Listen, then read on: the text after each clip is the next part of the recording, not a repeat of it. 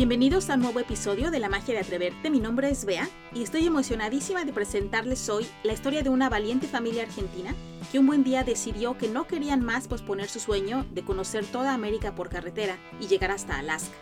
Así es que se pusieron manos a la obra para hacer realidad su sueño y siete años después no solo han logrado su meta, sino que además han vivido y aprendido de un montón de experiencias donde les ha pasado de todo, pandemia incluida, pero todo lo han sabido sortear y cada vez tienen la convicción más clara de que este es el estilo de vida que quieren vivir.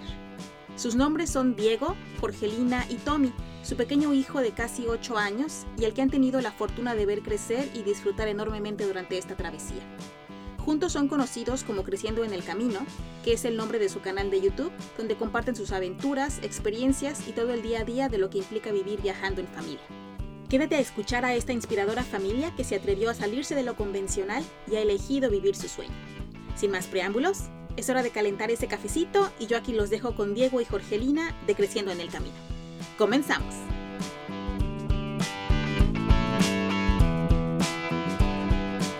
Bienvenidos a la magia de atreverte, estoy súper emocionada de tenerlos por acá. Gracias por haberse hecho el espacio. Buena, buena, no, gracias a vos. Encantados de poder compartir un poquito de toda esta loca aventura que estamos haciendo. Sí, y ahorita que no es poca cosa lo que han logrado, casi 2.500 días de viaje, más de 111.000 kilómetros recorridos en siete años, viajando como familia, además han de tener 1.800 anécdotas para comentar, pero voy a intentar más o menos que vayamos en orden para quien apenas los conoce. ¿Cómo es que una licenciada en tecnología de alimentos y un profesor de educación física deciden un día dejarlo todo y lanzarse con su bebito chiquitito de un año a una aventura de este tamaño? Bueno, sí, la verdad es que nosotros vivíamos la vida común con todas las, las cosas que la sociedad manda, ¿verdad? Teníamos nuestras profesiones, nuestra casa, estábamos casados, vivíamos este, bien, realmente materialmente teníamos todo lo que necesitábamos, no nos faltaba nada, sinceramente, pero trabajábamos para eso muchísimas, muchísimas horas al día, todos los días de nuestra vida, de la semana, y cuando nació nuestro hijo, es como que uno por ahí, viste, pasa el tiempo y no te das cuenta en la vorágine del día a día. Con él, que va creciendo, que va aprendiendo tantas cosas todos los días, es como que te pone mucho más de frente el tema de cómo va pasando el tiempo, ¿no? Y nosotros sentíamos que se nos pasaba el tiempo y, y, no lo veíamos porque nos pasábamos todo el día fuera de casa trabajando.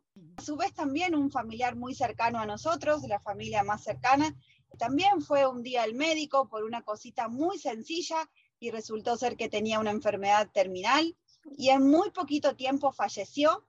Y también eso nos puso como de frente el hecho de decir, bueno, dejar tantas cosas no para el día que me jubile o el día en que todo esté organizado de la mejor manera para que yo pueda cumplir mis sueños. Esos dos detallecitos nos hicieron plantear realmente si estábamos viviendo la vida que queríamos nosotros siempre jugábamos a una lotería y decíamos, bueno, ¿qué pasa si te ganás millones de dólares? ¿Qué haces? Y siempre nuestra respuesta compartida era, nos compramos un motorhome y nos vamos a recorrer el mundo. Y bueno, si bien nunca nos ganamos nada, llegó el momento de tomar la decisión y de, de, hacer que ese sueño se haga realidad por nosotros mismos, por nuestro trabajo, nuestro esfuerzo y nuestras ganas. Y es que sí, como que pensamos que tenemos la vida por delante, pero conforme vas creciendo te das cuenta que, quién sabe, o sea, no tenemos la vida comprada. Alguien grande que dices, bueno, ya tiene más probabilidades de, que ya se le acabe el tiempo, pero la verdad es que todos en cualquier momento estamos expuestos, ¿no? Y qué, qué valentía, la verdad. ¿Qué les dijeron sus familiares? No sé si sus papás, su gente más cercana que te dijeron, ¿están locos? O ya sabían que ustedes eran así muy aventureros por naturaleza.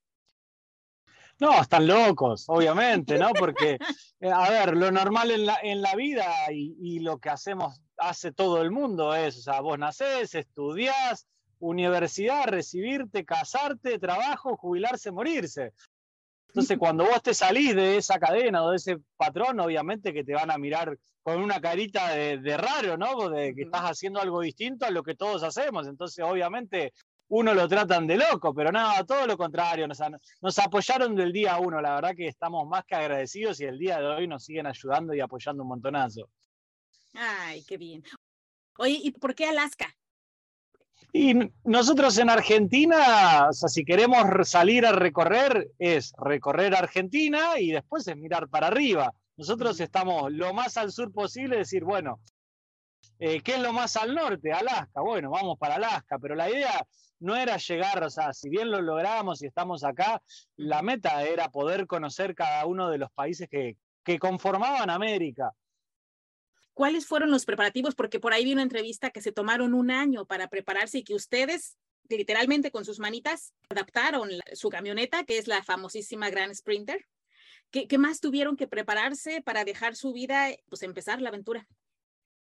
Bueno, sí, muchísimas cosas, como que las cosas del viaje son, que bueno, hacer la camioneta, como vos decías, cosas tan sencillas como decir, bueno, qué llevo y qué dejo, pero también lo creo que lo más, más difícil es poder abrirte del sistema, poder, eh, no sé, darle de baja tu línea de teléfono, a las cosas de la casa, a las tarjetas del banco, a todas esas cosas, viste, son tan parte del día a día que es como que no las tenés presentes, pero en el momento en que tenés que decir, bueno, esto lo llego hasta acá, creo que fue lo más difícil, porque fueron miles y miles de trámites, ir una vez, ir otra vez, y presentar esto, presentar aquello, y un montón de cosas, y viste, y vos decís, bueno, no, quiero darle de baja, y no, y te salen un millón de promociones, y no, pero si usted contrata... no te vayas.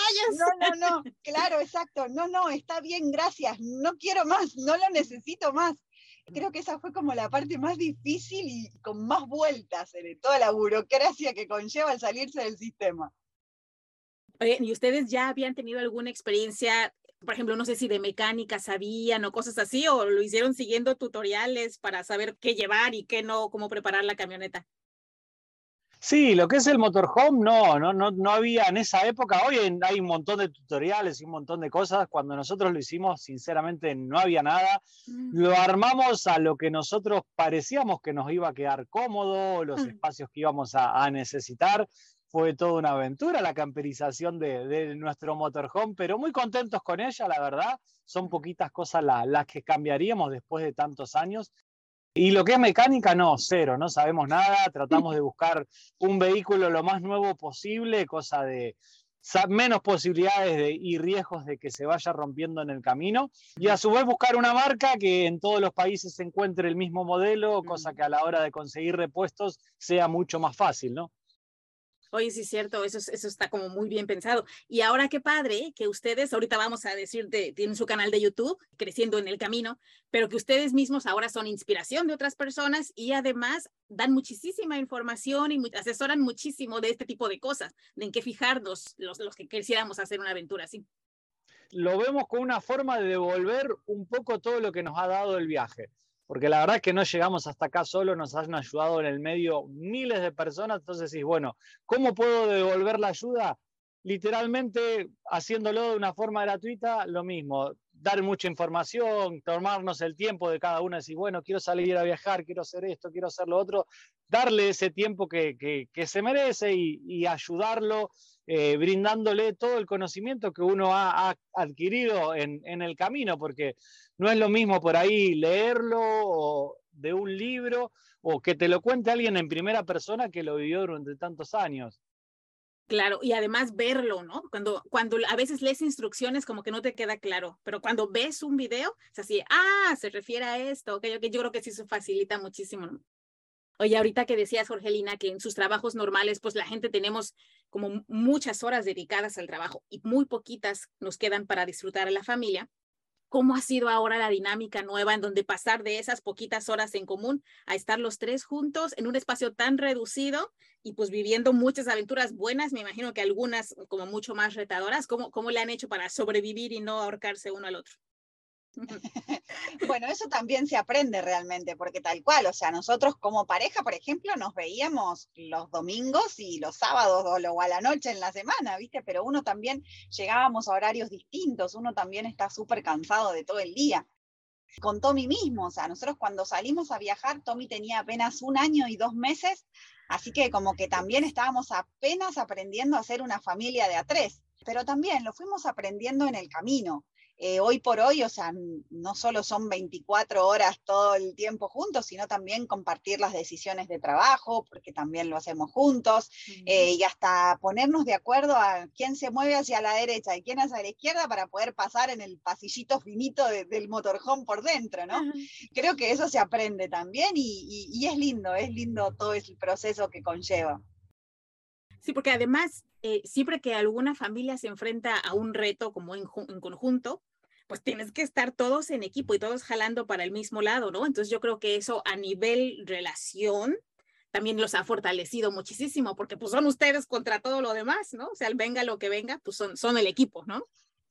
Sí, totalmente, es, es, fundamental. Siempre mucha gente nos dice, bueno, quiero salir a viajar, y, pero mi esposa no quiere, no le gusta, ¿cómo la convenzo? Y siempre decimos, o sea, es fundamental que los dos tengan ganas de hacerlos y que los dos lo quieran, porque es mucho tiempo y en el medio no todo es color de rosas, y si vos no estás decidido y no te gusta, llega un momento que esas cosas te empiezan a, a pesar muchísimo.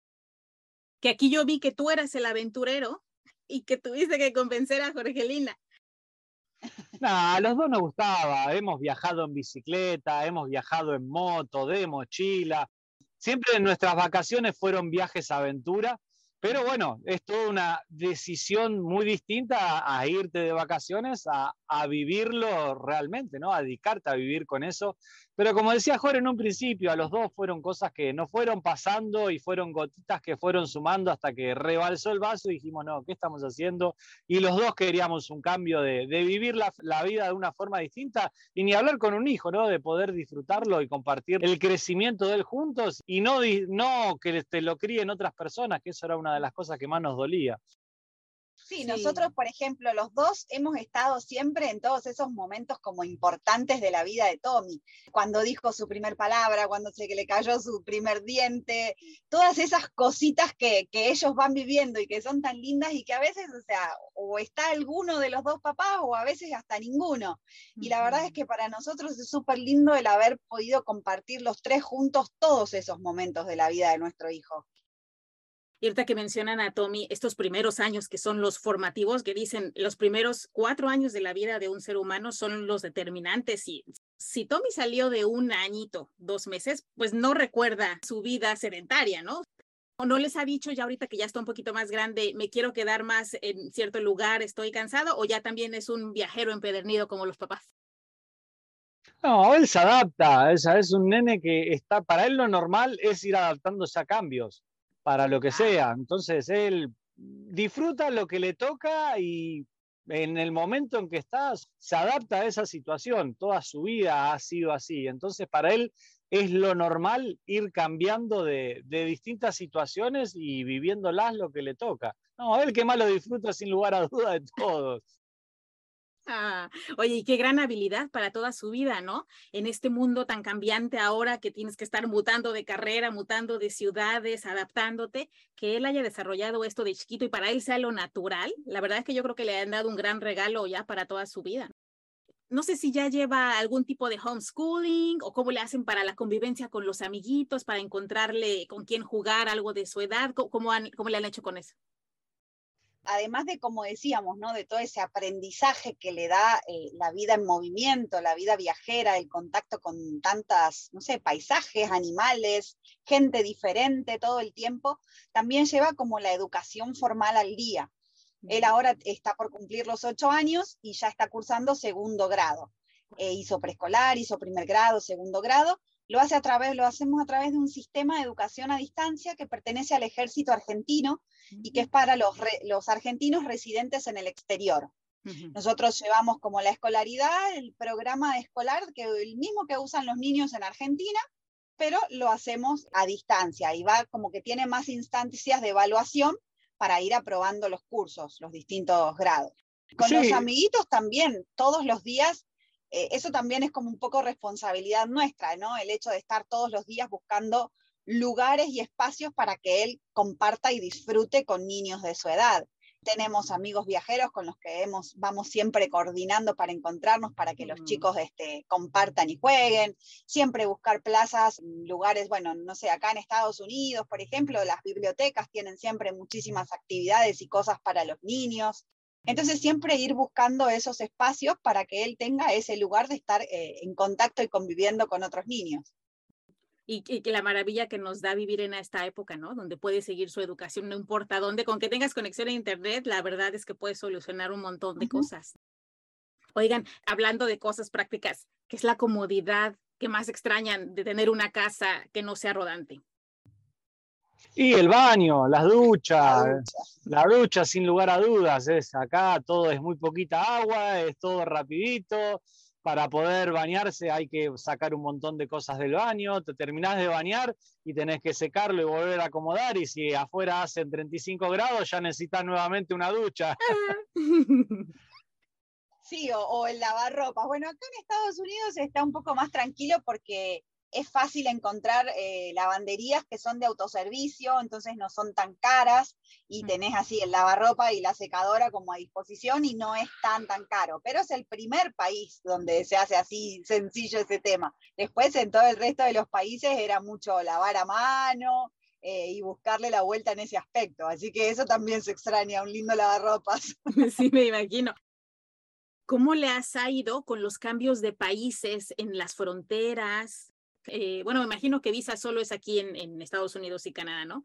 Pero los demás países, siempre que vas a cruzar una frontera, es así como nerviosito, ¿no? ¿Qué me van a decir? ¿Si me van a dejar pasar o no? Porque muchas veces esa discreción del oficial que te toque y del humor con el que se pare. ¿Cómo les ha ido con eso? Totalmente de acuerdo. Son las de las sensaciones más feas de toda esta aventura, porque es una incertidumbre tremenda y que quedas atado, como vos decís, a, a lo que diga una persona para que tu sueño siga o no siga. Pero bueno, nada, la verdad, gracias a Dios, no hemos tenido grandes problemas, mira que ya hemos pasado millones, pero es un nerviosismo también porque es como una, empieza una aventura nueva, ¿no? Porque uno se termina adaptando al país que está y, y, ya le vas encontrando la vuelta a cómo manejarte, a su dinero y, cada frontera que vas cruzando es un empezar de cero totalmente. Ya son costumbres distintas, idiomas distintos, si bien todos hablamos español, las palabras van cambiando. Eh, la forma laboral también te da la incertidumbre de cómo será en ese país, la moneda, la acostumbrarte a las cosas que hay en el supermercado. Eh, es, una, es una linda aventura. Ahorita que dices de la moneda, la pregunta que yo creo que a todos nos da mucha curiosidad es, ¿tienes que ser millonario para vivir un tipo de aventura como esta? No, nosotros vamos trabajando desde el día uno, salimos con muy poquitos ahorros, vamos vendiendo artesanías, comida mm. típica argentina.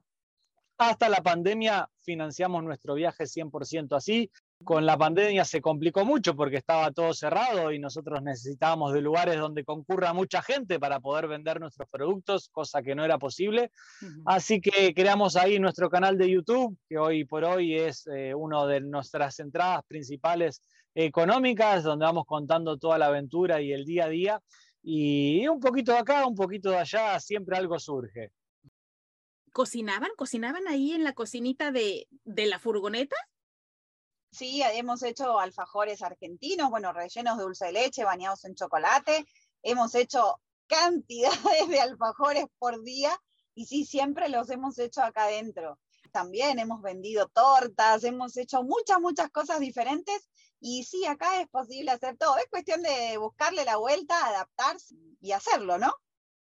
Eso es lo que me encanta de personas eh, con, ese, con ese valor y ese coraje y que tienes como la disposición, ¿no? Porque dices, yo, no importa que tenga un título, no importa que sea doctor en tal cosa, o sea, si yo quiero vivir así, pues y este es el precio que tengo que pagar, pues lo voy a hacer, ¿no? Y tener esa flexibilidad es lo que te da pues la maravilla de estar viviendo la vida como a ti te gustan. Oye, en 16 países recorridos creo que llevan. ¿Qué ha sido el momento? 18, ah, ya me quedé corta en la lista. 18 países que han recorrido. ¿Cuál ha sido el momento más difícil que les ha tocado en este recorrido? Y sin lugar a dudas, hay dos momentos cúlmines. El primero, cuando entramos a México, hacía muy poquito que estábamos, ella acá dentro mismo del motorhome se golpeó contra la puerta del baño, tuvo un pequeño accidente y se le desprendió una retina del ojo lo que conllevó cuatro cirugías, fueron dos años de pelearla para poder solucionarlo, todo por privado, porque en esa época eh, viajábamos sin seguro médico y fue, todo un tema poder... Desafío. de un desafío. Y cuando por fin, después de dos años, logramos solucionarlo, dijimos, bueno, listo, ya está, volvemos a, focalizarnos en seguir esta aventura. Estábamos en Tijuana, México, a punto de cruzar a los Estados Unidos, vino la pandemia, se cerró la frontera y no pudimos cruzar y nos tuvimos que quedar un año y medio más dando vueltas varado, por quien dice México, para poder seguir la aventura. Madre mía, Ay, no puedo imaginarme. ¿Y cómo, cómo le hicieron ese tiempo de las cirugías? Por ejemplo, ¿tú tenías amigos, conocidos, alguien que te acogiera en su casa, por ejemplo, si necesitabas más reposo, cosas así? Nada. No, no, nada. Eh, no, eh, yo siempre que entraba a cirugía, después generalmente tenía dos meses o tres en alguna oportunidad de reposo las primeras cirugías de reposo absoluto. Entonces, bueno, en ese caso sí buscamos de alquilar un cuarto en una casa en la Ciudad de México donde estábamos. Y después, una vez que el médico me decía, bueno, listo, ya está todo ok, y ahora la próxima cirugía va a ser dentro de seis meses o de tres meses, ahí agarramos el motorhome y nos íbamos a alguna playa, a algún lugar a poder trabajar a poder juntar el dinero para la próxima cirugía y para todo lo que se venía. Y así fue como fuimos haciendo durante un año y medio, más o menos, que, fue el tiempo que, tardamos en, con las cuatro cirugías y hasta que, bueno, me dieron el alta. Cielo santo, y ahorita ya estás muy bien. Sí, sí, ya, ya estoy mejor. Por suerte, todo bien. Ay, qué bueno. Me da un poco de pena que haya sido en mi país, que les hayan pasado dos cosas este, ahí dificilitas, pero bueno. igual, a ver, la gente nos recibió, nos ayudó, fue creo que el, país que tenía que ser para que pase, porque nos dieron una mano tremenda para poder estar, ¿no? Y transitar todos esos momentos, gracias a Dios. O sea, en ningún momento nos sentimos como solos, totalmente, súper acompañados. Que esa es otra, he hablado, he tenido la oportunidad de hablar con varias personas que han estado viajando y, lo que me comentan una y otra vez es eso, las noticias te suelen pintar un mundo violento y peligroso, pero la verdad es que los buenos sí somos más, ¿no? La gente normalmente tiene la disposición y, las ganas de ayudar, ¿no? ¿Cuál ha sido su experiencia con el recibimiento de las personas? ¿Les, les ha ido bien con la gente en general? Cuando nosotros salimos a viajar teníamos muchos miedos, cosas malas que nos podían llegar a pasar, y la verdad es que de todo eso muy pocas cosas se hicieron realidad, o sea, todo lo contrario. Encontramos cosas con la gente, hemos descubierto cosas increíbles nos han ayudado, como decíamos recién, un montón de gente que quizás sin conocerte o que te invita a su casa, que te abre las puertas de su casa, que te, que te ayuda de, la, de, mil de maneras diferentes y gente que prácticamente no te conoce. Y también que uno no, al estar así viajando, al estar sin quizás los amigos, los afectos, el círculo ese que, que por ahí en la vida cotidiana tenés. Entonces, por ahí si necesitas algo, también te abrís a, a pedir ayuda, ¿no?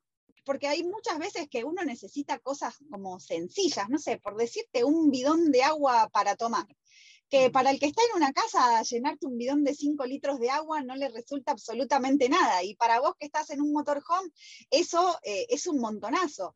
Y la verdad es que nunca me hubiese ocurrido de por ahí ir a tocarle una puerta y decirle, señora, disculpe, eh, ¿no me podría convidar con un poco de agua? Que uno por ahí en, o sea, en la vida cotidiana, en el día a día, no se te ocurre ir a hacer esas, esas cosas. que viajando, como sabes que por ahí necesitas ayuda, la pedís. Y la gente te, obviamente te va a brindar esa ayuda. Entonces eso es como la, la magia, ¿no? También. Sí, lo que es inseguridad, nosotros en estos siete años casi de viaje jamás vimos nada, siempre dormimos en la calle, por libre.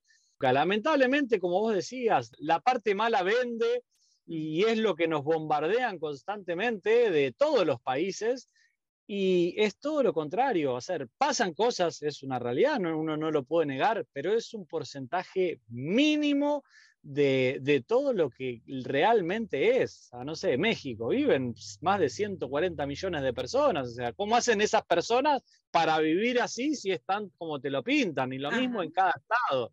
Eh, y lo mismo de cada país que fuimos recorriendo. No, totalmente todo lo contrario, totalmente encantados de cómo nos ha recibido la gente. Hmm. Y por otro lado, quitando la llegada a Alaska, que hasta yo quería llorar viendo su video, ¿Cuáles han sido otros momentos muy bonitos que sean, esto nos lo vamos a llevar para toda la vida? Sí, el primero, sin lugar a duda, el día que salimos, ese no te lo olvidas más.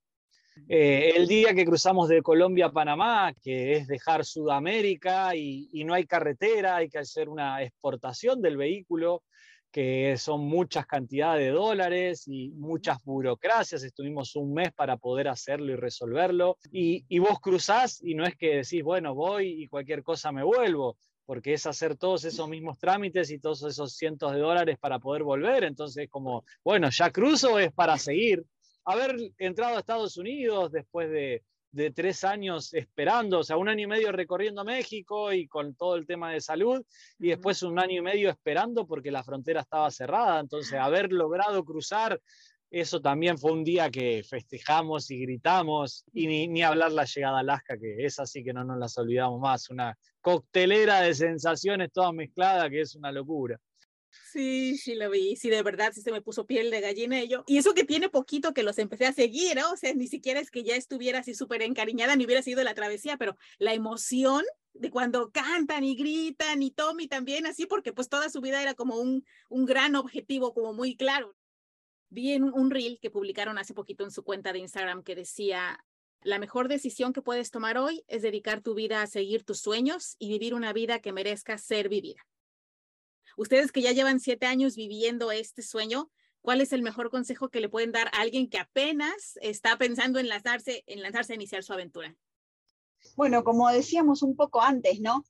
Nuestro sueño era el de viajar, el de salir a recorrer el mundo, pero cada persona puede tener su propio sueño, que quizás sea más grande, quizás sea más chiquito, pero como que no hay que esperar ese momento oportuno, ese momento ideal donde todo esté perfectamente en su lugar para poder cumplir esas cosas, porque muchas veces nos quedamos esperando y la vida pasa y no podemos experimentar realmente lo, lo, que es cumplir un sueño, vivirlo, sentirlo. Entonces, o sea, hay que ponerse manos a la obra, remangarse. Las cosas se pueden dar si uno, como decíamos, tiene ganas, tiene eh, ímpetu, tiene fuerza.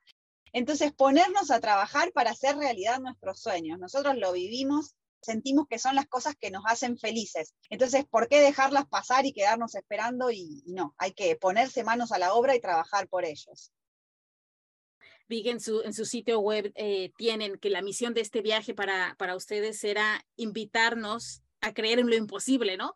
Definitivamente lo superan, lo superan conseguido. Ha sido muy emocionante ver, su trayectoria, lo que los estaba yo este, investigando para, para saber eh, qué iba a preguntarles.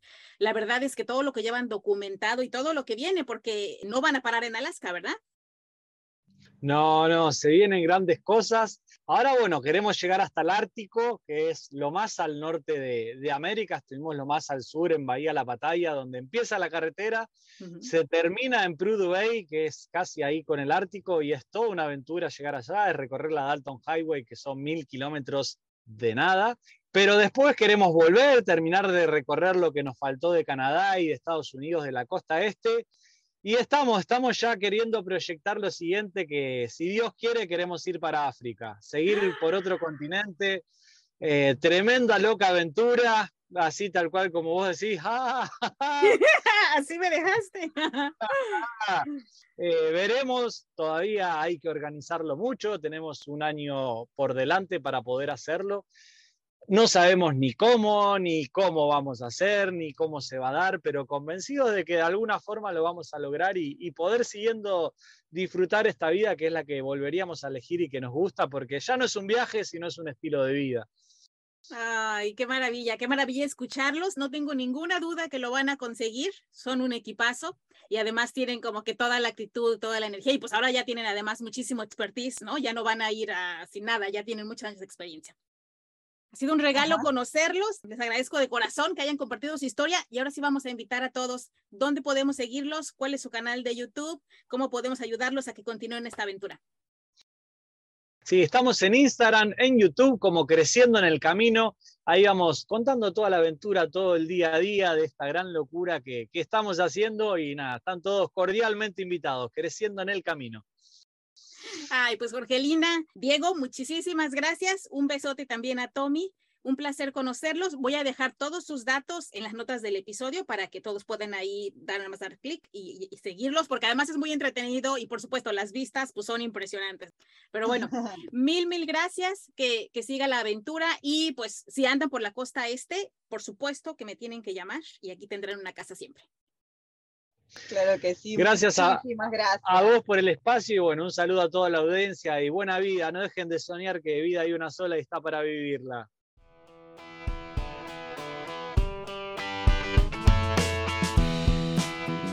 Pues como bien dice Diego, vida solo hay una y está para vivirla. Si quieren acompañar a esta hermosa familia en su travesía, los encuentran en Instagram y en su canal de YouTube como Creciendo en el Camino. Mientras tanto, yo aquí los dejo con los aprendizajes que me llevo de esta plática. 1. Cada cierto tiempo detente y examina a conciencia si la vida que llevas es una vida que volverías a elegir. Si la respuesta es no, es momento de hacer cambios. 2. Hace tus sueños tu estilo de vida.